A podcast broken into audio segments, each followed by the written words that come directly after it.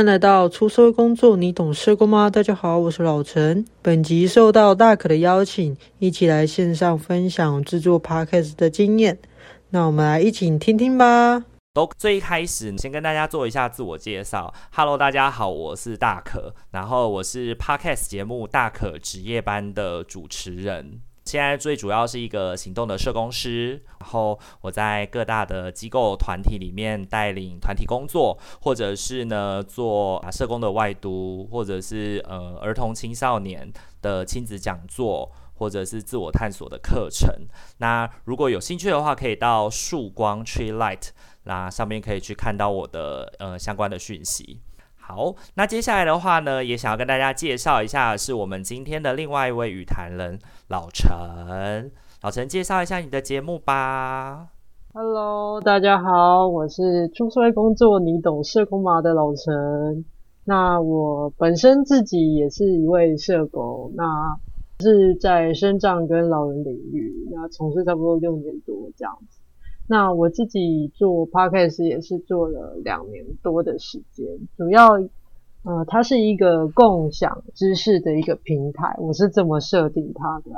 那里面的内容大概都是由我们社工的伙伴来。分享自己的实物经验，那也希望大家对于自己有兴趣的内容可以做度的聆听。这样好，谢谢老陈。嗯、那首先也跟大家介绍一下大可值夜班呢，平常是每周两更，所以我们每个礼拜五跟礼拜天的晚上九点会在各大的 Podcast 平台上架。那我在刚刚也有在我们的聊天室上面 PO 上了我跟老陈节目的连接，大家有兴趣的话可以去做收听。那最近呢，因为我的另外一位伙伴阿家里有些事情，所以呢，我们每周的礼拜五的节目会先暂停更新，然后就会只留下礼拜天，然后会固定的由我来做所谓单口的节目。那老陈，请问你的节目有固定的上架时间吗？有，我现在就是每个月一更。啊，每个月一更，OK，很棒，很棒，很棒，有排程了。因为我刚认识老陈的时候，他是告诉我说没有、欸，哎，就。随时录，然后录完以后放在那边，想剪的时候能剪的时候再剪这样子。但现在还是现在还是就是已经有开始每个月一更了，我觉得非常棒，很棒。那我们刚刚在开始之前有就跟老陈有在闲聊啊，就是哎，其实我们这样子默默做节目也两年了，对不对？你记得你第一集上架的时间吗？是什么时候？有，我刚才有去回顾了一下，我是四月六号。嗯嗯嗯，二零二零年的四月六号。对对，我就哦哟，还真的是刚好已经要满了两年了。已经满了啊，已经超过啦。你已经超过了。对啊对啊，我才恍然发现。真的？那你在这两年的期间里面，你上传了几个 episode 呢？哦，我这个这个时候也是要再置入一下，就是我刚才在八点二十分的时候，我上架我最新的一篇第四十集，哦、第四十集，然后两年才四十集，对对对，我的是是是上架的时间会比较慢一点这样，但是每一集都是非常的精心制作啊，然后从前面到后面都非常的非常的完整。今天也会跟大家稍微介绍一下，说我们在整个制作的过程，没错，对吧？没错。嗯嗯嗯，那大可自己本身的节目呢，也是刚好卖卖过两年啦。那老陈对我来说就是前辈，Podcast 的前辈，因为呢，我们的第一集试播集是在二零二零年的九月二十五号上架的，所以现在也刚好就是两年两个月的时间了。对，然后真的是一路这样做下来，到现在几几集了，我好像有点忘记了，我好像有点忘记了。不，等一下。稍微再打开来看一下哦，我们现在两百一十九集了，两百一十九集了，就维持每周两更、两更、两更这样子。到现在真的，哎，时间真的过很快，对不对，老陈？对啊，就默默的推进，就就两年。对啊，居然这么，居然这么，就是秀姐都鬼气啊，真的是让人感到非常的时岁月如梭这样子，有一种有一种好像有一种中老年的那种感觉哦，会开始一直回想过去，惆怅感觉，是不是？好啦，那我们要进入今天的第一个主题了。第一个主题就是回应到我们其实为什么想要做这一个就是分享哦。其实我觉得很重要的点是，今年呢，我自己在行动的过程当中啊，我觉得有非常多的社福团体，或者是有非非常多的伙伴们开始自己，不论是自己做，或者是基金会，或者是协会，就是工作内的事情。其实越来越多人透过 Podcast 这个平台，在分享自己的一些，呃，工作也好，生活也好的知识。那我觉得，我不确定我们两个是不是社工人做 Podcast 的先驱啦，但是必须说，就是。我自己在刚开始接触社工的呃 podcast 的时候，社工做 podcast 或者是以社会工作为主题的 podcast 其实是没有很多的。老陈，你应该算是第一个社工 podcast 对吗？就是以社工为名的 podcast。嗯，应该是啦。对嘛？吼，应该是吧？应该是吧？对对对。然后我的节目呢，没有把社工放上去，因为我没有想要在节目里面当社工。对，所以其实我的节目一点都不社工，一点都不社工啦。如果以呃传统典型，我们要传输社服思想，或者是传递一些呃就是非营利信念的话，我的我的我的那个节目应该不太算。那这一开始呢，就也想要。就是透过，就是说明为什么我们想要办这个分享会啦。然后透过这个分享会，希望可以让一些想要加入 Podcast，或是你现在已经在做 Podcast 的伙伴，可以有一些支持感，或者是看看我们两个人的经验有没有办法带给各位伙伴一些些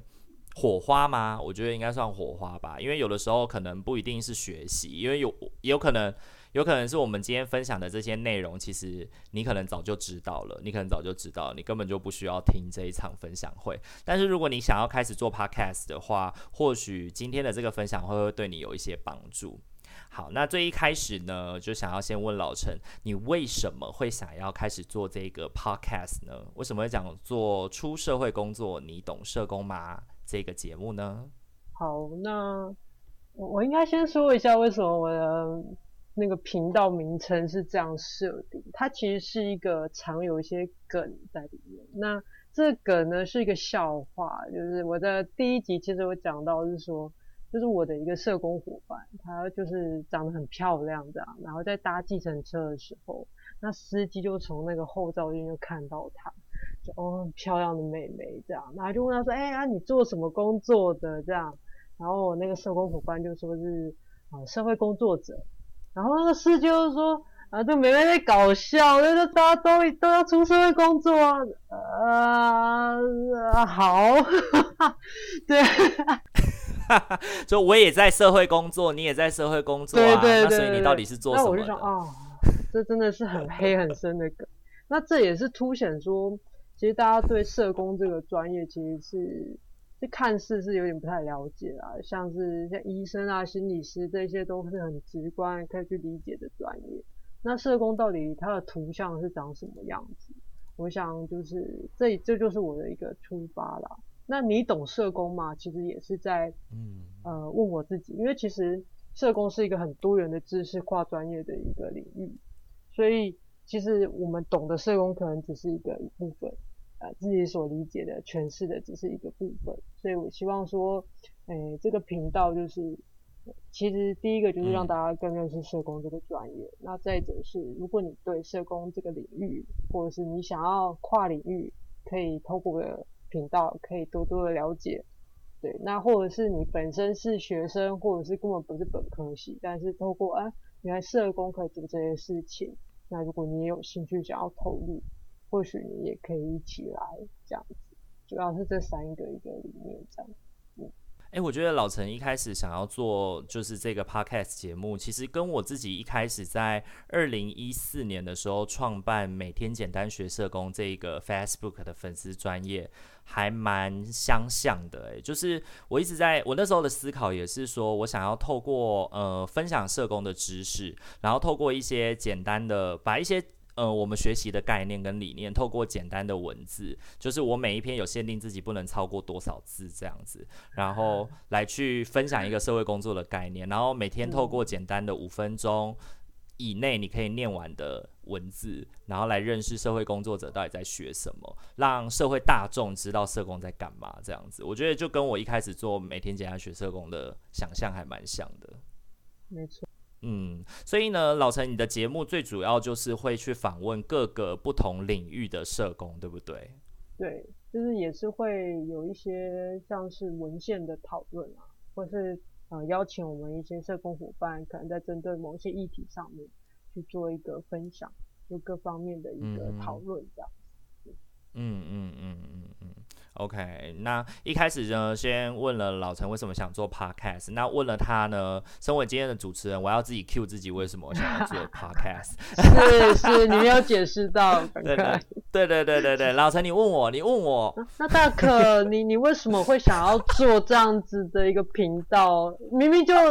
明明就是社工人，然后又不不透露出你自己是社工，你到底是？我其实，在节目里面，节目的对，我我其实，在节目里面，我跟阿明从来没有避讳过说我们两个的工作是社工，所以有听我们节目的。呃，听众朋友应该都会知道我们是社工，我们几乎每一集都会讲到，就是我们在工作的经验里面的一些一些有趣的事情。那其实一开始会想要制作 Podcast 呢，其实最主要是我自己的梦想啦，因为我一直都有一个广播梦。以前以前在。高中吧，或大学，就是在打工的时候，其实一直都有很多的很多的人就跟我分享说，哎，大可你的声音其实蛮有磁性的，蛮好听的，其实很适合去当广播电台的主持人。然后，甚至一开始我还在想说，我要不要去考世新的广电系？嗯、对，但后来就误打误撞，就是来还是来念了社工系，就没有去了广电系。那身边的人觉得，很多人觉得自己声音很好听。然后之前其实我有在呃，不确定大家知不知道 RC 语音，以前的一个就是有点像是现在的 Discord 的那种功能的一个语音频道。然后我之前曾经在一个 LG。BTQ Plus 的网络电台来担任主持人，所以我会每个礼拜在上面会有一个固定的时间，会在上面播音乐啊，然后跟大家聊聊天，跟大家谈谈心这样子。对对对，所以那个时候我其实做那份。就是 RC 语音的网络电台主持人的时候，我自己是还蛮开心的，我自己是还蛮开心的。那那一次的主题让我觉得就是一个很有生活陪伴感的。所以当 Podcast 在台湾开始出发的时候呢，我也就想说，诶，找我的伙伴一起来跟我一起做这个就是节目，然后一直都比较想要做的就是生活化的主题。所以呢，这个过程当中，我很少会把它放在社工平台上面去推播。即便我自己有两个两个粉丝专业嘛，一个曙光 Tree Light，然后一个是那个每天简单学社工，但是其实我一直都没有把就是自己的节目放到这上面去推播。那我自己跟阿敏其实都会尽量的把社工的想象，就是减少在就是这个过程当中。就是减少在我们的整个节目当中啦，然后所以我们的节目常常就会有一些比较像是那种政治不正确的想象跟发言，所以如果 如果你很想要听一个很温暖的，然后很政治正确的节目的话，我我们大可职业班的礼拜五，尤其是礼拜五，礼拜五的这个节目绝对。有的时候会颠覆你的想象，这样子，这就是为什么我一开始想要制作这个 podcast，完全就是想要全了自己的梦想，这样子。嗯、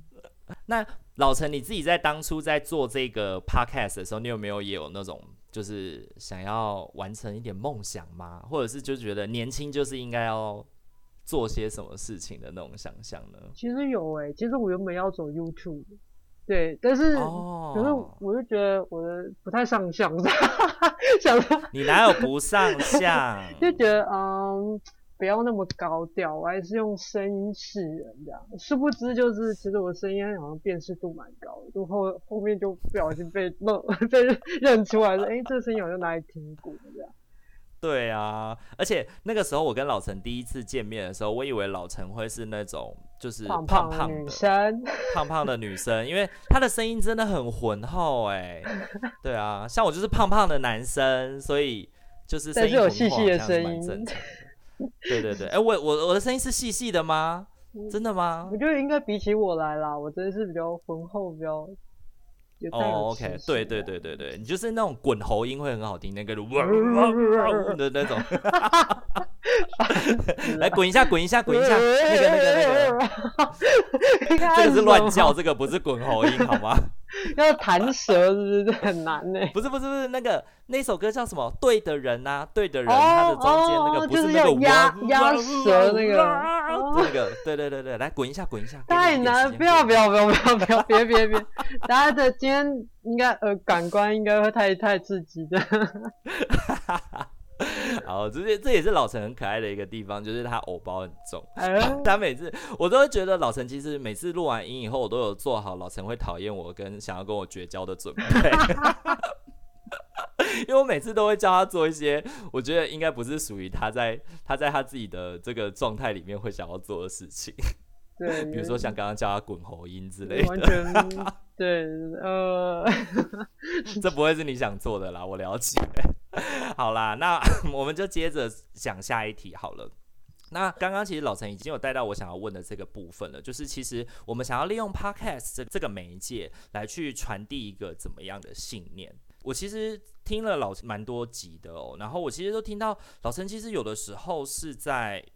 你一直都把自己弄成有点像是比较是中立者，然后好奇者，去有点像传递。你觉得一般的社会大众可能会好奇什么部分，在针对这个议题的什么部分，对不对？你是有会帮自己做一些设定来去达到说，其实你这个节目想要传递的理念吗？会啊，会啊，因为其实。很多人说社工人就是同温层蛮重的，就是 大家都在活在自己的世界，但其实民众的不了解也会是很常是听众的一些疑惑，或者是不太了解我们领域的人的一些疑惑，所以，嗯、呃，我会透过这样子的一个角度，想做一个对话，让这样子的一个诠释会更清楚，对，所以会有这样子的角色是。就是因为你自己本身是社工，嗯、所以你在扮演所谓群众的这个部分，嗯，会不会有什么困难？还是其实就驾轻就熟？反正我真的不懂，我就是问。嗯，可是有时候问的真的是让对方也是有点三条线，想说啊，你不是社工吗？你问这个问题，嗯，可是其实我觉得我必须要说明啦，就是其实我是毕竟不是每个社工都在这个领域，所以有些问题确实可能是大家的问题。不过，嗯，嗯，会啊，会啊，多多少少会让就是受访者就觉得，嗯，啊，你确定你不了解吗？对啊。所以你在最一开始的时候，会跟你的就是受访者表示说，哎，我们等下录音的方式，我会用类似像是群众的方式来去问你。虽然，因为其实我跟老陈录过音，老陈前面后面会提到那个 round down 的部分，其实老陈都会提供 round down，然后也都会。就是跟我跟我们讨论，希望我们可以给他一些回应，这样子。所以其实整个过程里面，我自己跟你录的那一集，我是有感受到，其实你对于行动社工，你有一些你想要知道的主题跟你的认识。对，就是不会是像对这个主题完全没有做功课跟研究的人，所以我在想，这也是他们为什么会在节目里面突然有一种三条线，怎么你会问这个 的那个想象吧？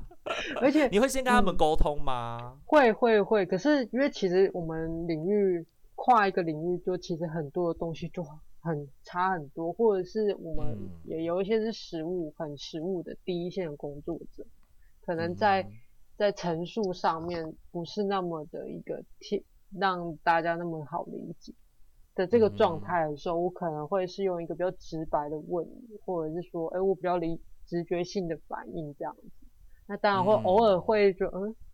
我这个问题应该是一个很很很可以理解的，但是对于如果一般民众可能就不是这样子啊。对啊，嗯哼，这个的话就是属于比较像是你在录制的过程当中比较会碰到的一个一个挑战吗？就是你需要去帮忙你的呃来宾，去有点像是聚焦他们刚刚的发言，或者是帮他们组织一下他们分享的内容，这样子。我觉得很多时候我的受访者会一个回馈是，其实我在帮他整理他的一些服务经验。对，其实他们会觉得，哎、欸，原来可我其实可以说这一些东西的，或者说，哎、欸，原来我平常就在做这些事情，可是其实我没有自己透过别人的一个询问，去有条理结构式的去分享，或者是嗯，去陈述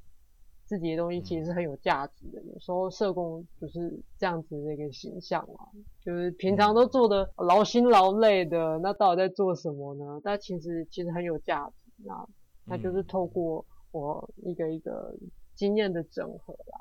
对，让他们也觉得。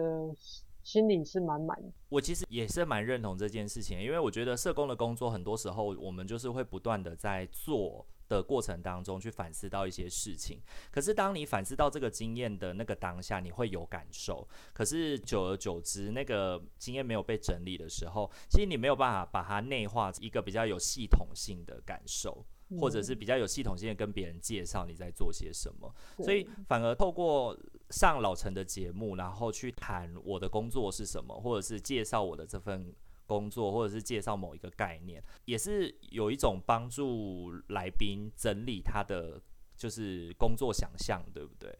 对，而且还会让他找回当初呃会投入这一个领域的一个动机。可能我们从业很久了，嗯、可是哎。那为什么你当初会这样？就会帮他把这个脉络再梳理一次，这样。这个是你当初在做这个节目的时候，你就已经想到你想要做这件事了吗？还是它是一个意外的收获？我觉得是意外的收获，而且是透过就是很多受访者的一个回馈，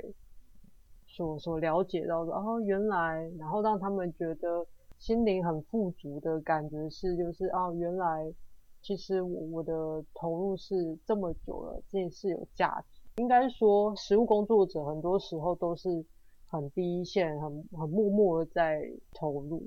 可是其实我觉得一般的社工，可是其实我们做的事情是很有帮助的。那我觉得就是我的平台，如果你愿意发表你的想法、你的经验，这都是一个管道，让你的理念跟你的价值让更多人听见，这样。所以这是你一开始也想要利用 Podcast 这个媒介，想要传递的传递的一个信念，对不对？对，就是概念之一。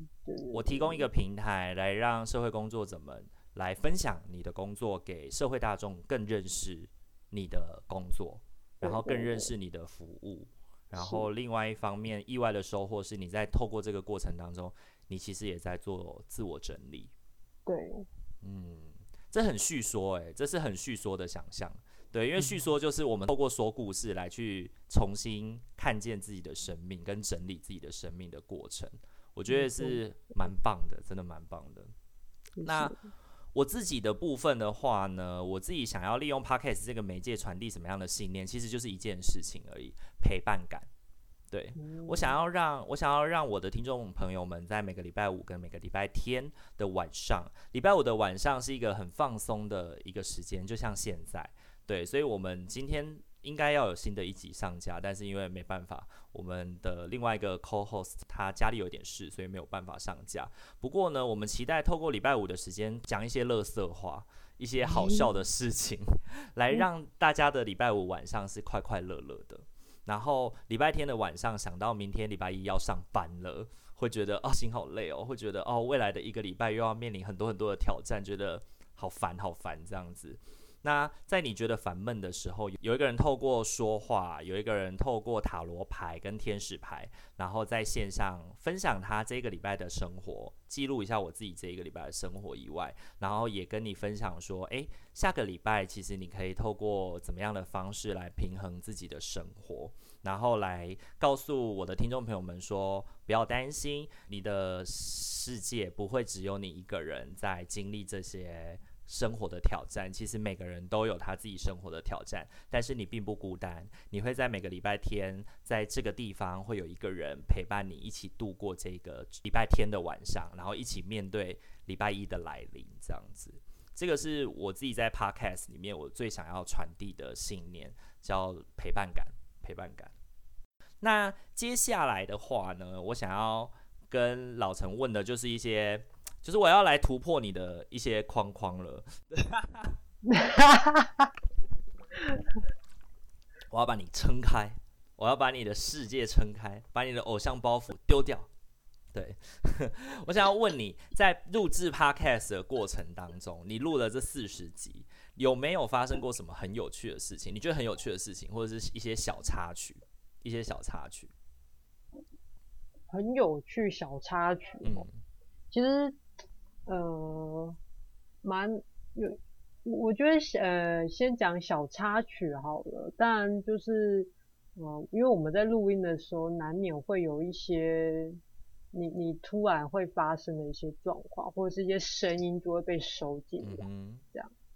那呃在我那个录新卫社工的那一集的时候。对，刚才不知道大家有没有听到我的垃圾车的声音过去，我不确定。我 我没听到，那。很好很好。对，然后呢，那个时候我想说啊，我就避开了那个垃圾车的声音。殊不知呢，我也没有呃掌握到说我们这边的垃圾车就又开回来，回马枪。对，还更大声，我傻眼，然后我说啊。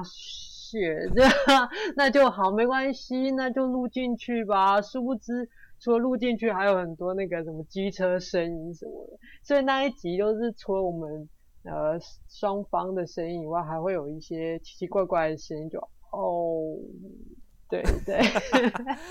就是因为前面还不知道该该怎么处理。嗯、那还有一集也是很车祸，就是呃，我是在咖啡厅，哦、那咖啡厅不是会有那个。门那个叮咚叮咚，或者是就是风铃声这样，呃、然后我说哦天呐，就是录下去之后发现，因为我以为会没有客人，嗯、不知殊不知就一直叮咚，一直叮咚，那种东西真的都是消不掉的，因为它是，是。呃不规则的声音以外，它是一个没有没有固定频率的的那个声音，所以你其实很难特别把它抓出来调整掉这样子，对。对。嗯那这个是一个没有办法控制的因素啦。嗯、那那另外就是说，呃，有一些受访者当然就是可能聊一聊聊一聊就聊的会很开心，然后就是天马行空到了一个外太空这样，嗯、然后你就会呃，就是一开始会不知道怎么收回来，就是这、就是经验一个累积啊，然后就觉得嗯，这这好像跟我们的主题已经有有点脱离了，然后该。对，不知道该怎么办，然后可能那一整段都不能用。对，可是可是我还是会跟他说，就是其实就就是聊天很开心的过程，嗯、但是可能要回到我在制作这个主题上面，就是没有办法的话，我会把它剪掉这样。但是大家受访者都可以接受，所以可能呃我录了两个小时，然后只剩下四十分钟可以用，那你就知道那前面就是。不知道去哪里了，对对对。好，老实讲，老陈，我想要问你，你在跟我录音的时候，你有觉得我是一个废话很多的人吗？其实我剪的算顺的，而且我觉得最可怕的不是这种天马行空就算了，我觉得最可怕的是一些这种，就是那种，就是那个那个口水声，呃、或者是。那个最词，呃哦哎，那个我可能会比较洁癖一点，就是没有办法。而且有的人可能会饿很久。对对对对对，哦，我自己也会饿啦，我自己也会饿啊，可是就是会有点难解。是，哦，对也是会耶，在访问一些朋友的时候，也是有会有这样的感觉，就是呃，比如说我的 co-host 或者是那个伙伴。他在，因为我我们都是现场录音，像老陈是网络录音，他们通常都是你通常都是跟你的受访者是透过网络嘛，然后隔着就像今天这样线上的方式录音，对不对？嗯，对，对，对。然后因为我们是直接录音，所以在那个现场我就会像导播一样做很多的手势，比如说就是讲快一点。或者是聚焦，oh. 然后或者是他离麦克风太远了，我就会讲麦克风近近一点。对，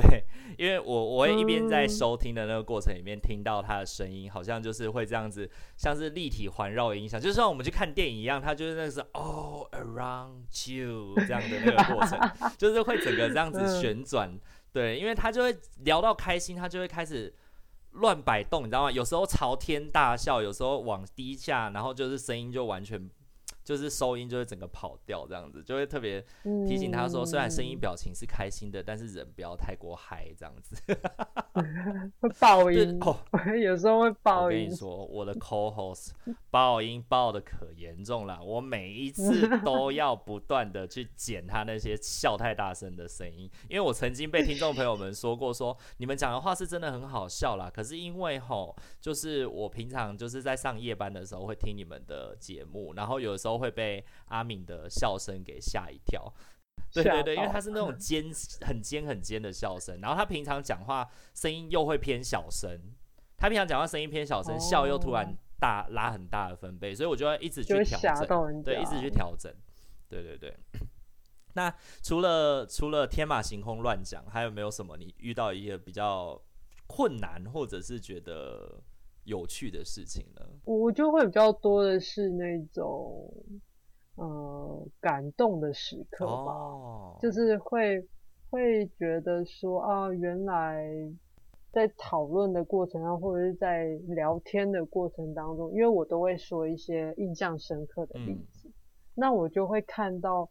我们的实务工作者他发现自己，呃，就是在。在陈述这个例子的时候，被他的这些例子所感动，嗯、可能不是说一个是一个很正向的结局，或者是不是我们所所乐见的，对，有有可能正向，有可能负向，嗯、可是就是在这个过程当中，可以看到我们工作者的努力跟认真，嗯、那就会觉得哇，真的很有意义，这样子，会觉得很很励志，这样子的一个，嗯、我们常常会有是这样子的一个感觉。哦那或者是说有有有一个蛮蛮有趣的，就是因为我我现在上的这这一集是一个公关跟募款的一个主题，是对对对，那那对方也是社工背景，然后他就是最后讲到最后就是觉得嗯，我们都还蛮适合去做公关的，然后就就聊到最后说，哎，要不要来当公关之类的什么的，所以就是觉得哎，好像。对，就就会自己发现，其实有一些领域是自己待开发的，嗯、对，或者是有一些的观点跟观念是哦，原来是这样子的一个看见，嗯、我觉得是蛮多是这样子的一个回馈的。所以其实也在录制的过程当中展开了我们这些主持人的视野，对不对？看见一些有趣的现象，然后或者是一些自己以前哎，我从来没有用这样的视角来思考过这件事。对对对，嗯、而且因为我访谈的也不一定是一个，一定是跟社工相关，可是他可能不是真的从事社工，不一定职称可能跟我们，对对对，嗯、那你就会觉得哦，原来现在的业态是这样，嗯、或者是哦，原来他们在这一个领域里面的思维是这样，所以有时候两个专业在互动的时候，为什么会是长这样？嗯所以我有时候会会让自己有一些不一样的发现。嗯，那我自己呢，在 Podcast 上面呢，我觉得遇到一些比较有趣的事情，其实就是呃，像是比如说阿明啊，每次因为我们都是吃完饭后录音，他就会一直打嗝，害打嗝打嗝大声到害我真的得停下来，因为我可能我讲话讲到一半，他就呃，然后我就会停下来，我刚刚说这一段要重录。因为我觉得听众朋友听到会不 不舒服，对，然后而且就是因为一起吃饭，吃完饭以后他打嗝，那个就是我又跟他，因为我们是现场录音，我们只有一支麦克风，所以我们靠的也算有点近，我就会闻到那个味道，我就哦 no NG NG，哎，我真的是分享有趣的事情哎，然后我们还有过那种就是我们录完这一集以后，我们两个都很心虚。那个心虚的部分不是指说我们说谎还是我们说什么，而是我们录完这一集以后，我们在想说我们会不会要赌上自己的社工生涯，就是会被延上，你知道吗？就是因为有一集我们是录录 D 卡的文章，我们看 D 卡的文章，然后我们来解析说，比如说这对男女朋友他们吵架了，然后他们吵架的原因是什么，然后我们要来分析，如果是以我们的观点的话，我们觉得这个事情是谁对谁错。然后我们在那个过程当中，当我们就是意见一致的时候，我们会。不断的炮轰那个人，不断的炮轰我们觉得错的那个人，然后会把他，就是轰完以后，我自己会有一个良知被唤醒的过程，然后我就会说我们好像讲太凶了，我们要平反一下，对，因为就是不够中立这样，就是。就是虽然我们也没想中立啊，老实讲，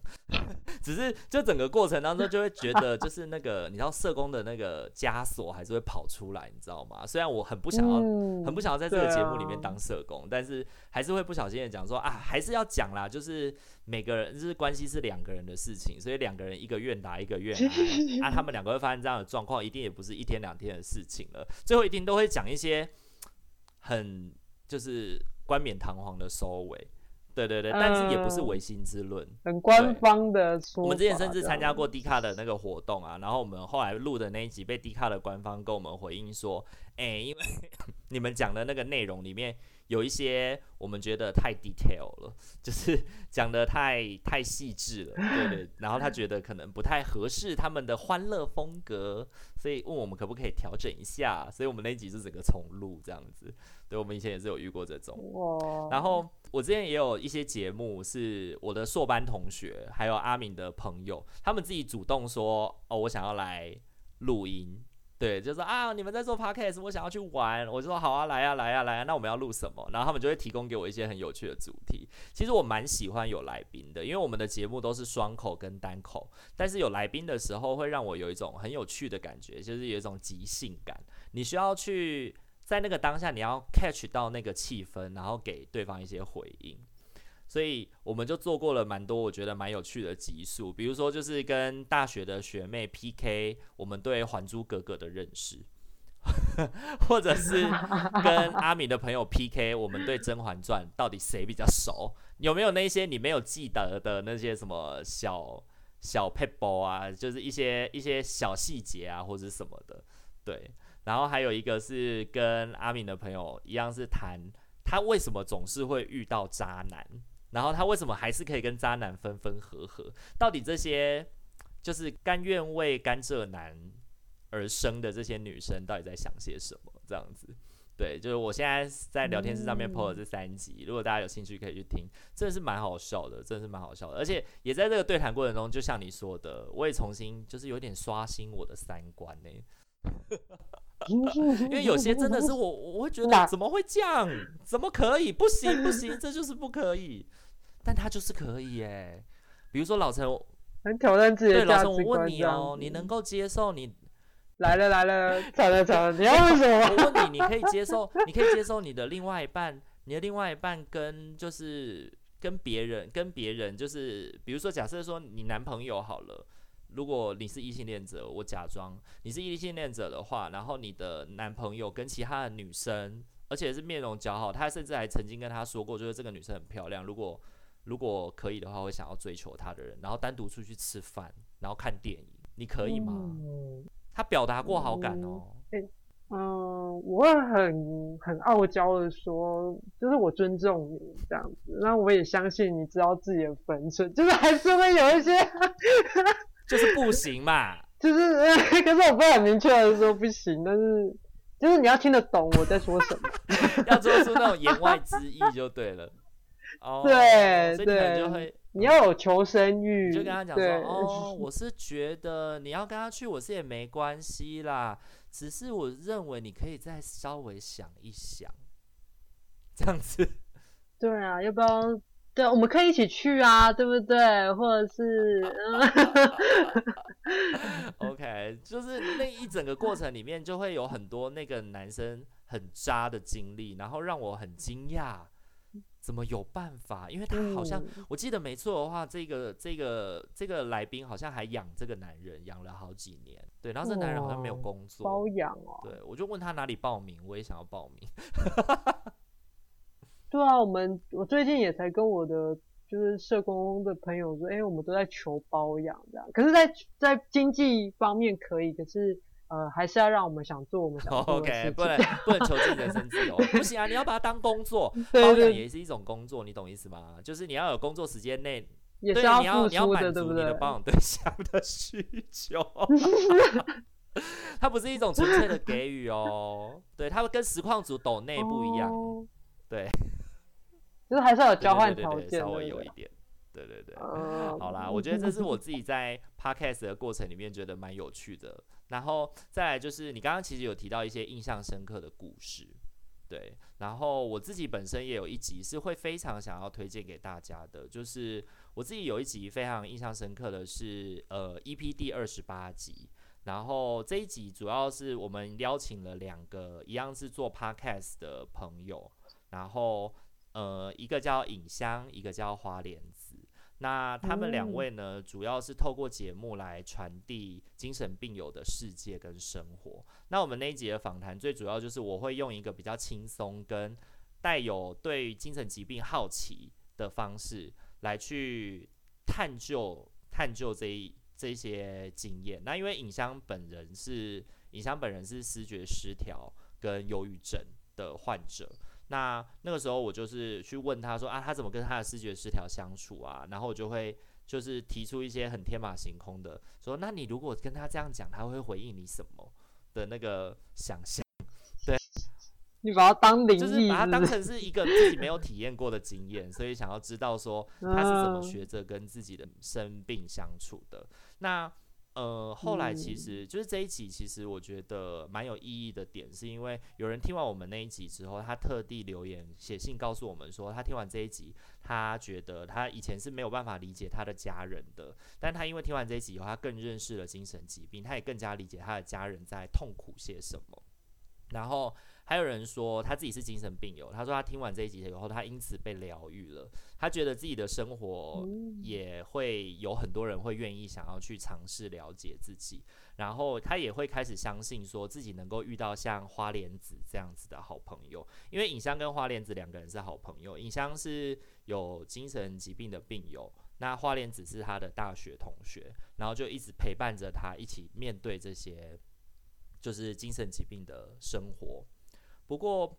这个故事比较就是人生嘛，就是真正的结局。其实影香最后还是选择了离开这个世界，对。然后那时候我在去年接收到他离开这个世界的那个消息的时候，其实是蛮震惊的，然后也觉得很不舍得。然后不过我一直觉得我们还好，我们有一个缘分，然后彼此相遇了，然后录下了一集，录下了一集的经验。然后把这一集永远的留在网络上，可以跟更多的朋友们。然后我不确定未来会有谁听到这一集，但希望在这一集的过程可以传递给就是听见的朋友们一种陪伴跟认识的感觉。对，这个是我自己在回想说最印象深刻的那一集故事或留言的时候，第一个跳出来的。我觉得觉得，嗯，我我觉得我做 podcast 可以录这一集，我真的觉得太棒了。嗯，那。老陈，你自己在录制 Podcast 的时候，有没有最满意哪一集？你觉得哪一集你们的表现，你的表现啊，然后整体的整个流畅度啊，是你觉得哇，这一集非听不可，这一集太棒了。嗯，我只能自夸说，我觉得每一集都很棒。关箱 就不想要得罪每一集的来宾。对，而且你到底就是你也不社会化哎、欸，因为你的其中一集来宾就是今天的另外一个鱼坛人，你应该要说就是跟我的那一集。来，我们简接，咔一下，跳一次，讲一下，好，来。老陈，你有没有觉得哪一集你觉得录的？我觉得就是跟大可录的那一集，那个行动社工师，我真的觉得很棒，超级不真诚的啦！哦，身为社工的那个真诚原则，你真的是没有把握的很好呢。真诚是最后啦，最后一个原则啦，最后的原则，所以前面的要先把握这样子，然后最后那个做不到就算了，尤其是对于一个很臭不要脸的。哈哈哈，好了，我真的要说实在，我蛮喜欢有关于文化的内容，像啊、呃，我有跟俄蒙呃，就是访谈过他们在跨国界的一些社工服务，对，然后这里面就涵盖是当地的文化特色，那在这个文化特色里面，我们台湾人的文化跟当地人的一些冲击，或者是让他们觉得有一些。嗯，可能政治也影响了我们社工的的一些内容。嗯、那再来是呃性别的，我也蛮满意也，就是有有讨论到同志议题。那到底现在的同我们婚同婚过了，那同婚过了之后，我们现在的同志的呃婚姻现象是什么样子？比如说是分工啊，或是离婚啊。那如果他们就业，就是现在的社会现况如何？我觉得就是在有关于文化跟性别，我是蛮喜欢这样子的一个内容。但当然，其他的我觉得，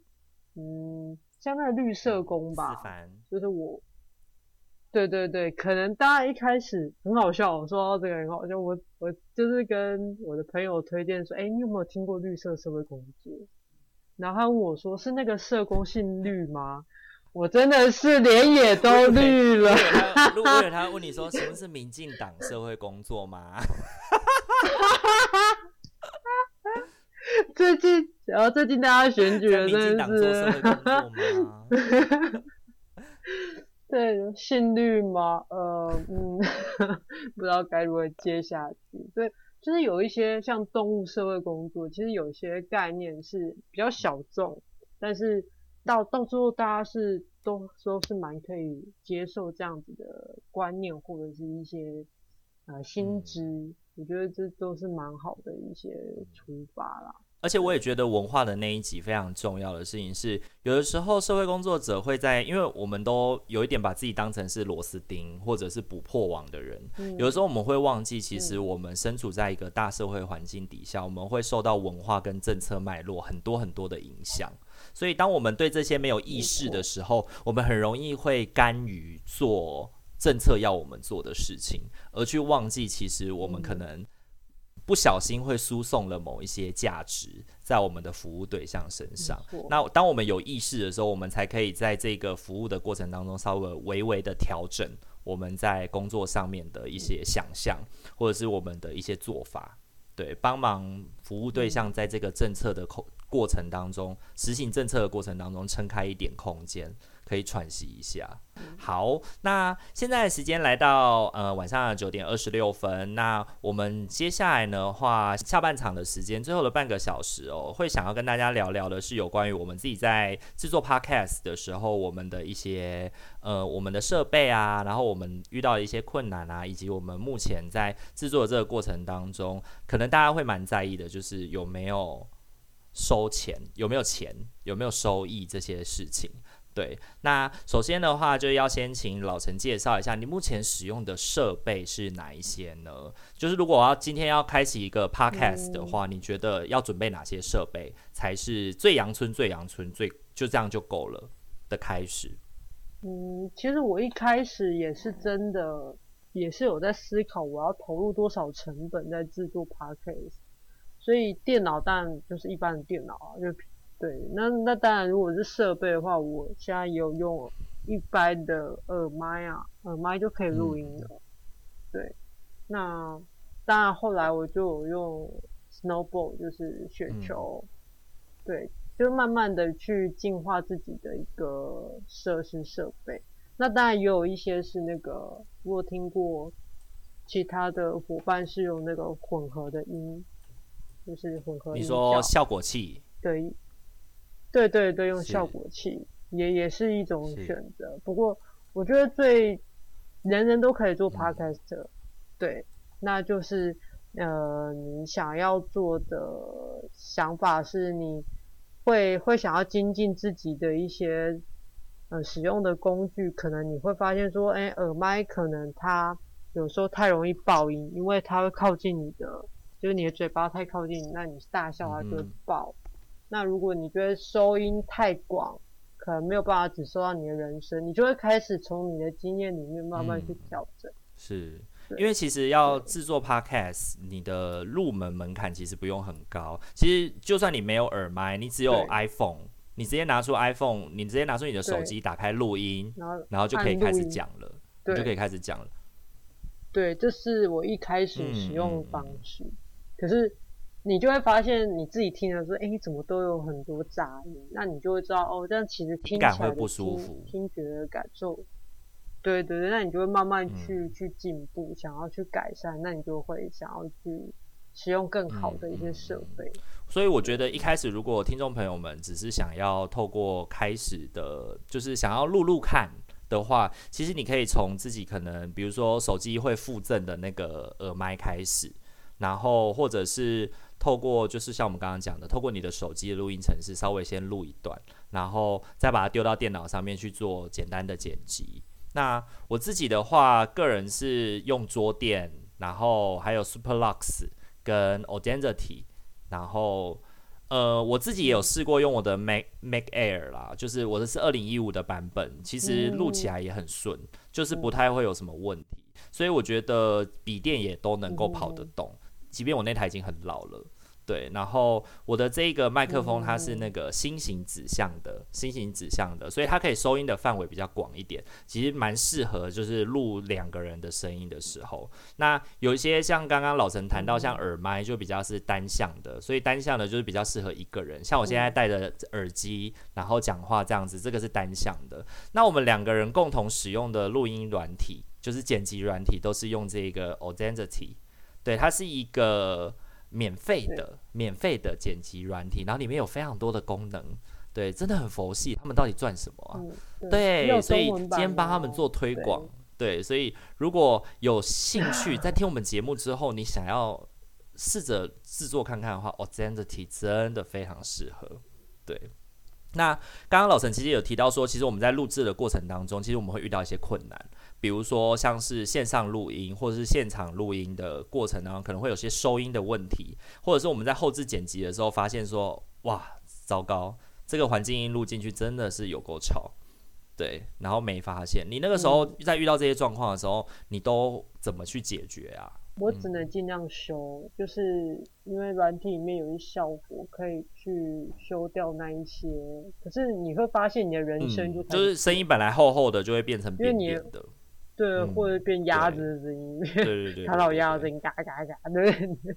对 你就会失真啦，对对对，就会是，所以我还是会跟我的受访者说，呃，需要一个独立安静的空间。嗯对，那当然我也会有面对面访访谈的一个过程。那我们也是必须要有安静的空间，这就是可以降低环境影响的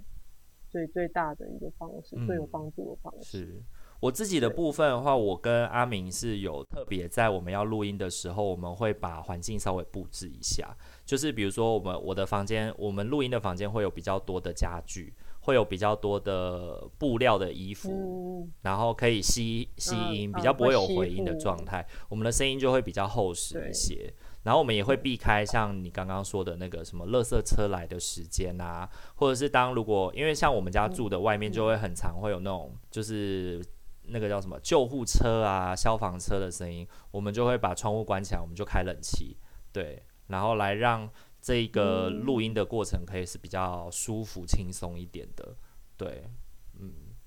那后置的部分的话，我目前遇到最大的困难，应该就是阿米的笑声实在是太尖、太大声了，所以就是我会一轨一轨的听，就是我是一轨这样录过去以后，我会一点一点的听，然后修修修，所以我每次顺剪。第一次我大概我们录每一集三十分钟，我顺剪过去一次我大概花一个小时，然后我就会再听第二次去细修。对，就是第一次先录，先把整个大概有没有什么这个讲出去我们会丢工作啊，或者是这个绝对不适合出去的，我们就会把它修掉。然后第二次就会细致的去处理所有的声音跟平衡这样子。对，所以整体大概一集我大概都要花个一个半小时吧。如果录三十分钟，大概要一个半小时。对。那老陈呢？大概会剪多久？嗯、如果一集的话，哇哦，因为我一集的那个时间长比较久，大概四十至五十分钟，然后我又也很蛮洁癖的，所以一集大概我都会听个五遍以上吧。所以我剪一集大概要两个礼拜，对，所以我上的比较慢，对，所以而且你会发现每次听的感觉不一样，嗯、所以。第一次剪的时候可能是这样，然后第二次剪的时候，嗯，不行，要转回去 再再再剪这样，所以就会花比较多一点时间，嗯。那就是看要有临场感，就是直接上上去的那种感觉，或者是说，确实我们要看一下内容，对，或者是说，哎，其实前后面有补充的东西，你要把它剪到它适合的位置，嗯，就是要去做调整，所以会可能会比较好。就为了要让整个节目听起来是比较顺畅的，所以会需要做一些调整跟。就是剪辑的过程要把那个顺序调整一下，这样会比较顺。好啊，那接下来的话也想要问一下老陈说，因为你每一集其实都有邀访对象嘛，那你在邀访的这个过程里面，你会怎么去撰写你的脚本？那你是怎么去决定你今天想要访谈什么样的主题跟对象？嗯，我觉得主题的选择比较会是我个人的倾向，就是自己喜就是有兴趣的一个内容，或是主题，或是现在时事议题在走什么。这可能都会纳入我想要呃选择的一个主题。那对象的话，我当然就是会去找一些资料，可能是啊、呃、某某这一个领域的一个实务工作者，或者是他要写一些文献。对，像那个特教那一集，我就是从文章里面找到这个老师，那他是做一些生命教育的一些方式，跟呃特教生聊谈情说爱的一些。嗯嗯对对对对，那也会像是 CRPD 那个时候，因为呃，我们是每五年会去修改这个生权法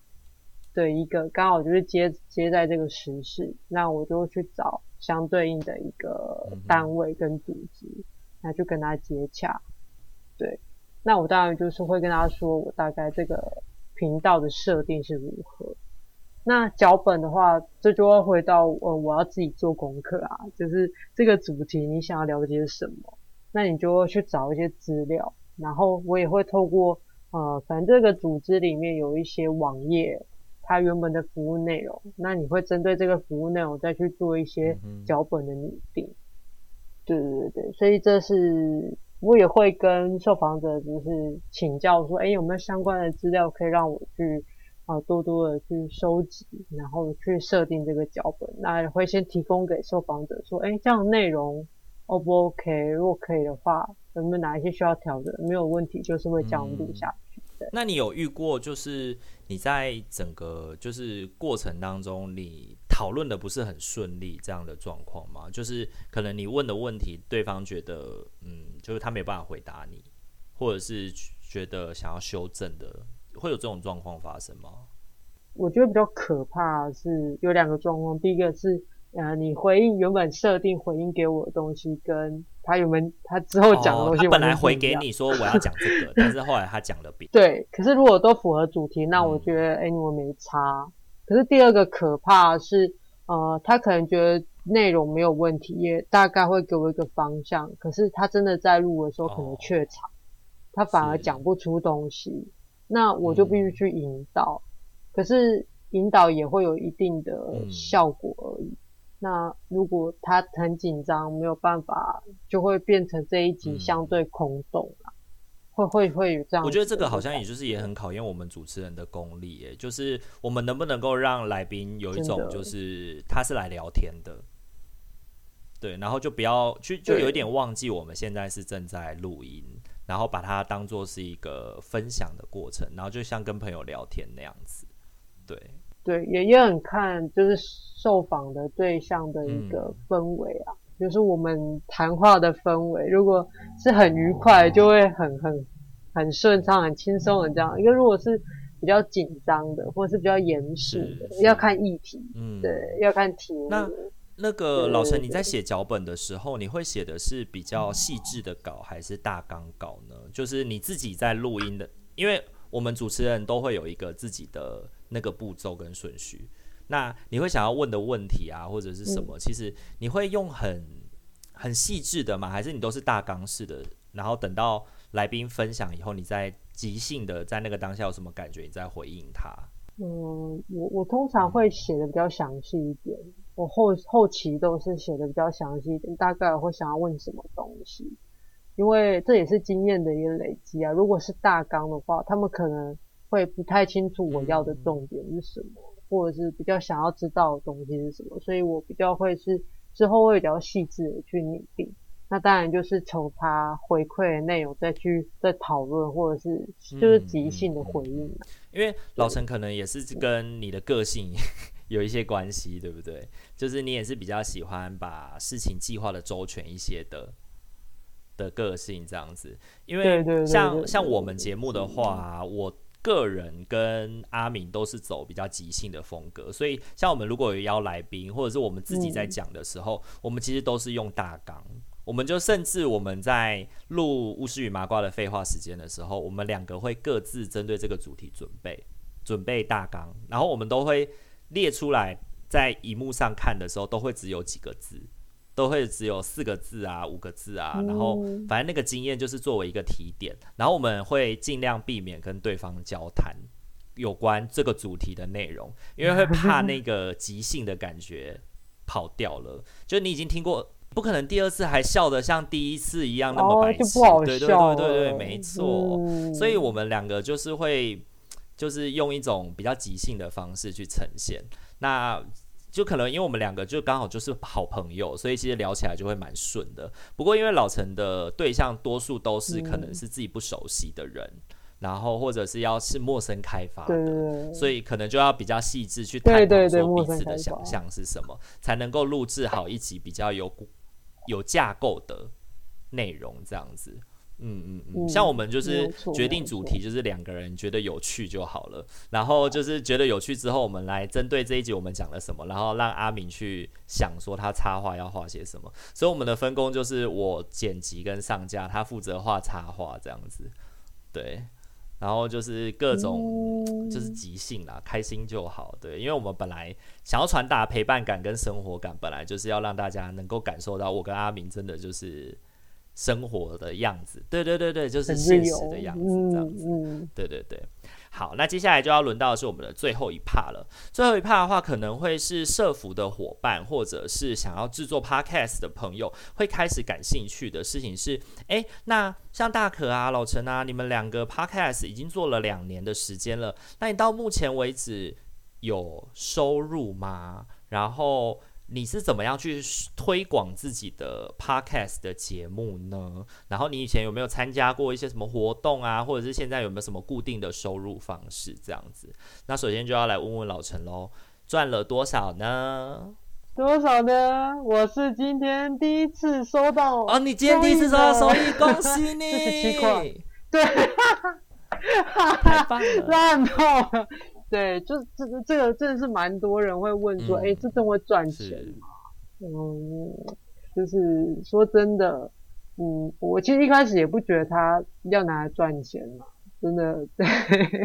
真的就是做自己想做的事情。所以，哎，我今天很很意外，因为我刚才八点二十分就上架的时候看到，我就在那边刷嘛，看一下这样，哎、哦，我赞助哎，哇，原来是这样子的感觉，对。对，那就就就那一个，对，到两年就就。但第一个是很特别，可是呃，我觉得，对啊，那种感觉很特别，而且我还想说，哎，这个人到底是怎么知道赞助？就是那个赞助的按钮藏的这么深，他竟然有办法去把它挖出来按赞助。对啊，你为什么要把赞助的钮藏的这么深呢？我们每一集都会把它放在节目资讯栏上面。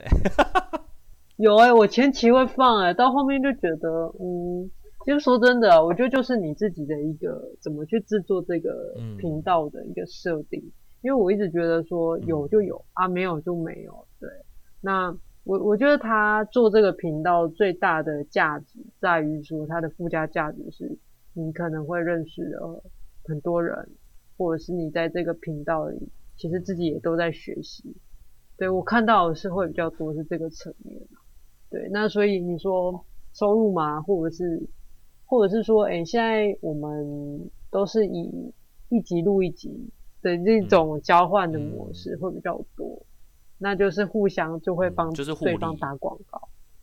对，嗯、对对对对对，那这也是一种曝光度。那因为其实也会有人说，那为什么我我怎么可我怎么没有去经营这个脸书啊，或是 IG？对，我相信有些人会想问这个问题。第一是我自己也很低调，因为我本身有自己的正职，所以我也很少在我的职场上去透露出这件事情。那第二是我觉得说这需要经营的，对，这需要花时间。那我可能毕竟录制剪辑都是我一个人工作，所以这个可能对我来讲是有些负担的，所以我都没有倾向的部分。那我我自己的管道其实。现在 Podcast 有很多上架的平台，所以它其实是有一定的曝光度。那再者就是透过，嗯，你说找怎么找到受访者，就是滚雪球的方式啊。那在滚雪球这个过程当中，大家就会啊，就会听到说，哎、欸，原原来社工有自己的 podcast，对，那那就会慢慢慢的被推广这样。我觉得，对对对。那我这次受到大可的邀请，当然是啊，太开心，接下来上架，谢谢。对，也是这样，透过这个方式来推广自己。嗯，我自己的话，听老陈这样讲，我觉得有一些想回应的事情是，大家真的一开始做 podcast 的时候，真的不要想着是会有收入的事情，比较像是你想要做什么，然后你做的开心，嗯、会比较重要。就是你在。你会有一个空间，你可以讲你想讲的话题，你可以分享你的生活，你可以分享你想要分享的内容，然后来让更多人可以听见你的观点。那后续的其实其实那些收益啊什么的，就有点，我觉得个人会把它把它想象成是一种，就是有是一种鼓励，但是没有，你光是看到那个收听数，你其实自己也会有一些被被充实的感觉，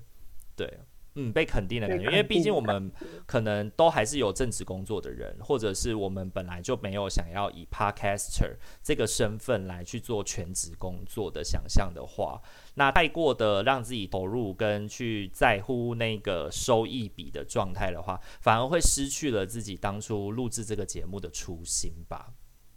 嗯，然后老陈刚刚也特别提到的事情是，你自己在录制这个这些节目的过程当中，其实。我相信你付出的是比收获的更，就是如果以钱这件事情来看的话，付出一定是比收获更多。因为大家知道吗？一开始我收到老陈的邀请的时候，他居然要请我吃饭呢，我真的是受宠若惊。我想说，你没有赚到钱，你还要再请，你还要再请我吃饭？他就说他真的太太感谢我了，想要认识我，然后什么的。然后我们就我们真的就去吃了一顿饭，我真的觉得。哦，我何德何能？然后那个时候我就觉得老陈的背后有光，就是 有佛光照出来这样子。对 对对，有佛的那个光嘛。我觉得为自己梦想而努力，以及为自己喜欢的事情而努力的人，都是有光的，都是有光的。所以我常常都觉得老陈是会发光的。对。不过这件事情跟社工，很多社工在很多社工在自己的工作上面会很呃的理念。或者是我们现在很害怕的，社工界很害怕的就是用爱发电，对，会很担心说你好像什么都是爱心，嗯、都是爱心，都是这种，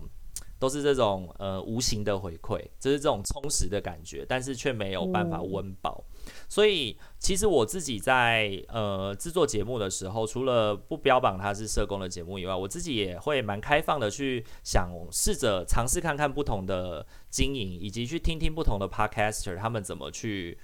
推广啊，或者是怎么去有一些收益，有一些收益。那在这边也跟大家分享一下大可职业班现在目前的目前的收益状况。我们目前两年大概收益应该是一万多台币吧，大概一万多台币。对，那我们的这个一万多台币基本上就还是放在里面了，我们还是没有把它拿出来，因为我们主要还是先以我们自己。录的开心为主，然后有一些收益是我们的朋友来自朋友的赞助。那这个朋友的赞助是阿米有一次很好笑，他就无聊晚上的时候就群发给他赖的很多很多的好朋友，然后跟他说，这是我们节目哦，欢迎赞助支持一下。然后他的朋友就涌入了大笔大笔的捐款，然后有的捐一块，有的捐十块，有的捐两百，有的捐三千这样子，所以就这样子扣扣扣扣扣这样子，所以就有一有那一阵子我们的赞助行列就突然多很多这样子，就是就那一次，然后后来呢？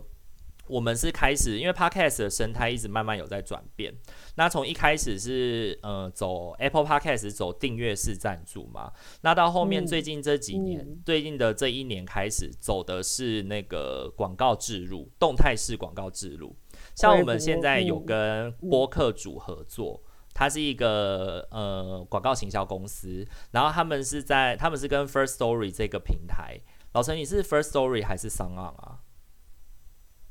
哦，你的主要上架品，主要上架的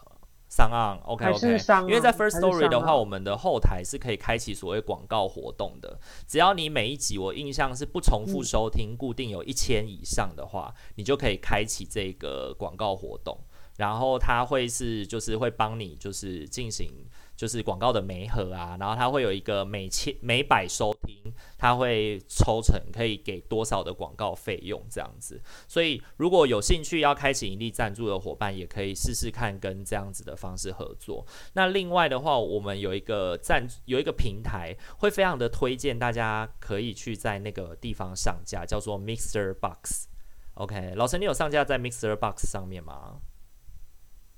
？OK，那你等一下要记得去上架，因为它会增加你非常多的收听数。嗯、为什么 MixerBox 会增加你非常多的收听数呢？嗯，原因有两件事情，因为 Podcast 的收听大众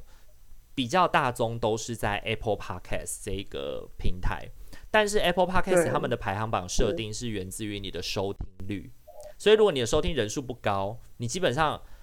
呃新的听众很难。很难接触到你的节目，除非他打了特定的关键字，而且 Apple Podcast 也没有比较比较没有那种喜好设定的概念，比较没有那种社群平台的社群平台的那种，诶，觉得这个你会有兴趣，所以他把它推给你这样的想象。但 Mr. Box 上面它比较就有点像是结合了 YouTube 跟结合了 Podcast 的一个社群平台。所以呢，你登录了 MixerBox 之后呢，它会根据，比如说，诶，你听过出社会工作，你懂社工吗？那我觉得你应该会喜欢大可职业班，对，或者是它的排行榜分类其实会有非常多种，甚至它会有那个有那个什么每周推荐，所以呢，就会让一些比较小众的节目有机会被推上来被听见。像我们最初期有一集收听来到十二万左右。有一集收听来到十二万，那一个十二万的时候，我跟阿敏都非常的惊讶，这一集为什么能够有这么多收听？我们发现有百分之八十都源自于 Mixer Box，对，所以后来甚至我们现在的收听数，嗯，Mixer Box 已经超越 Apple Podcast 很多了。对，然后 MixerBox 他们现在也有所谓的订阅式赞助的合约，我们有跟他们签订订阅式赞助。那订阅式赞助的意思就是指，如果你的听众透过每月赞助你的这个方式，然后你可以给他一些就是 feedback，比如说像我们的 feedback 是那个每个月会有阿明画一张当月的主题。然后我们会感谢一个电子感谢信。然后当你如果你订阅到了你你订阅的层级有到的话，我们会在你生日的时候画一张生日贺卡，祝贺你生日快乐这样子。对，然后我们透过这样的方式也有搜集到了一些就是固定的赞助，所以我们的赞助每个月就是会慢慢的累积这样子。那这个是在呃 Podcast 的收益的部分，我们这个节目目前有在。主要会有收入的两个部分啦，因为单靠就是那种分散式的、分散式的，就是单一次赞助，其实真的是有难度的，真的是会有难度的。那另外在推广的部分的话，我们现以前其实有合作过非常多的串联活动。如果你有在做 Podcast 的话，你可以多关注一些平台，比如说像 Dcard 啊，或者是像 KKBox 啊这样子的。平台，他们都会有所谓的 podcast 的合作合作的主题，然后你可以透过他们的合作主题去分享一些分享一些他们跟他们主题有关的节目内容，来去争取曝光。那有的时候像 KKBOX 那时候只是邀请我们前面去置入一段，用我们自己的声音置入一段 KKBOX 的广告就好了。所以呢，其实就是。在我们的节目的前面或后面放进三十秒的 KKBOX 的广告，我们就可以得到 KKBOX 的曝光资源。那我觉得其实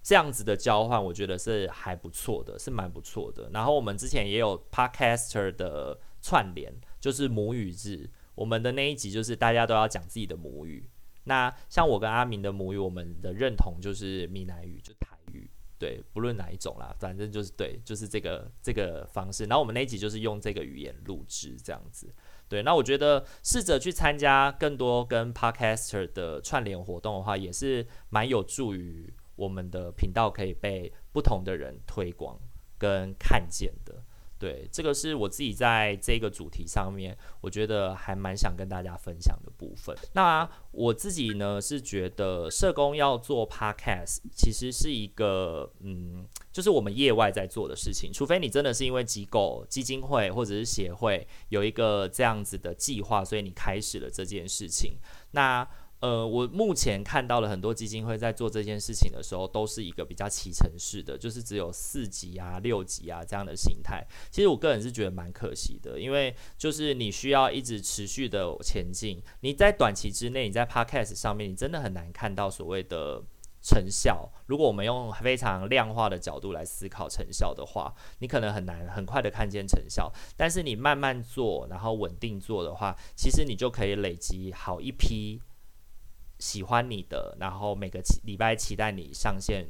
然后上架，然后他们要准备收听的听众朋友，我自己在做这两年的经验的确是这样。那我相信老陈应该也是，你每一次上架的时候，应该也都很期待，每次刷新的时候看见有更多人的收听吧？没有错，就是一定会有自己的基本盘，一定会有一些默默的粉丝啊、追踪者啊，会期待你的一些，只要你固定都有更新的话。所以这是要需要默默耕耘的，需要时间才能看到。像我自己个人就也是老陈的固定的忠实粉丝之一。我自己个人是不太听 podcast 的哦，嗯、但是我会听你的 podcast。对，我会有一种就是像在开礼物的那种感觉。哇，今天有。然后就来听这样子的那种感觉，是好，非常感谢大家今天的收听哦，然后也非常欢迎大家来订阅我们的频道。那这是我们的第一次的 Podcast 分享会。那如果你未来在你自己的，如果你自己的组织或者是你自己个人有想要，哦，好，有提问。OK，呃，舒婷提问说，想要询问说，如果协会近期想要带领青少年做 Podcast 频道，透过让青少年自己主持、录音跟剪辑，然后主要以青少年作为发声。目前我们在做脚本设计，不晓得你们有没有什么建议跟提醒？好，那老陈呢？老陈有没有什么建议，觉得可以给舒婷的？嗯，青少年发声嘛，那。因为我我觉得就是你们的频道的一个设定，还是要后回到你们原本想要这个协会想要做的服务是什么？对，那透过这一些青少年，才能去更凸显你们想要做的内容啦。我觉得这是一个设定的部分，才会从知道你们想要陈述，想让听众受众了解到你们的内容。才会有设计脚本的一个架构出现，对，所以一开始的设定，呃，要比较具体跟明确。所以我觉得，以我接续着老陈的建议往下讲，是我觉得主要要提到的是，你这个节目想要给谁听，然后要说什么样的故事，然后呃，谁来说？那你们目前已经知道了青少年来说，但青少年要发生，要发生什么？那你们的受众跟对象会是谁？你们想要推广到什么样的人群里面？OK，然后以我自己，因为我本身是儿少社工，所以以我自己对青少年的，以我自己对青少年的认识啦，我觉得在青少年的主题上面，他们想要做什么很重要。然后另一件事情是，他们也会非常看重收听这件事情。所以我们怎么去面对，怎么去陪伴青少年？除了走这个历程以外，那后续的成果啊，当他感到失落的时候，我们怎么继续陪伴着他们，然后去看见这个过程里面我们的进步跟调整，然后也是就是你需要花比较多的时间去，你需要花比较多的时间去耕耘这件事情。所以如果只是做个六级、做个八级的话，其实就很难。虽然他会有一个有做总比没做好，这是事实，没错。但他就比较难去看到一个比较长期的效益，比较难去看到一个长期的效益。嗯，这是我想要给舒婷在脚本设计上面的建议，不知道有没有回应到你的问题呢？OK。今天真的是非常感谢大家花了时间在礼拜五的晚上，在这个线上陪伴了我跟老陈两个小时的时近诶一个半小时的时间，一个半小时的时间哦。那今天非常感谢大家的收听，然后也非常欢迎大家来订阅我们的频道。如果有任何会后想要提问的问题，也欢迎可以私讯呃大可的曙光 Tree Line 来做提问。那如果想要针对老陈的话呢，也可以到老陈的出社会工作，你懂社工吗？的平台去做留言，去做询问哦。那我们今天这一集就先到这边喽。祝福大家有一个美好的夜晚，周末都可以过得快快乐乐乐，身心平衡。那我是大可，跟大家说再见喽。老陈也跟大家说一下再见吧。大家再见。好，晚安，拜拜。